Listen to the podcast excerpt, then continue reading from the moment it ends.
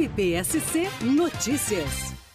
O Ministério Público ingressou com uma execução judicial de um TAC firmado com o município de Imbituba, objetivando a melhora da estrutura física, mobiliária e de equipamentos do Conselho Tutelar. Em visita à nova sede do órgão, foi constatado que eles estão há 30 dias sem acesso à internet, que inviabiliza totalmente o exercício das funções. É, também foi constatado que os móveis estão em péssimas condições, não há computador para todas as conselheiras. Isso tudo impede o exercício exercício do trabalho delas. Foi deferido na data de ontem já a intimação do município para que comprove o cumprimento de diversas cláusulas eh, no prazo de 48 horas, instalando a internet no local e no prazo de 10 dias, fornecendo todo o equipamento de mobiliário que elas necessitam.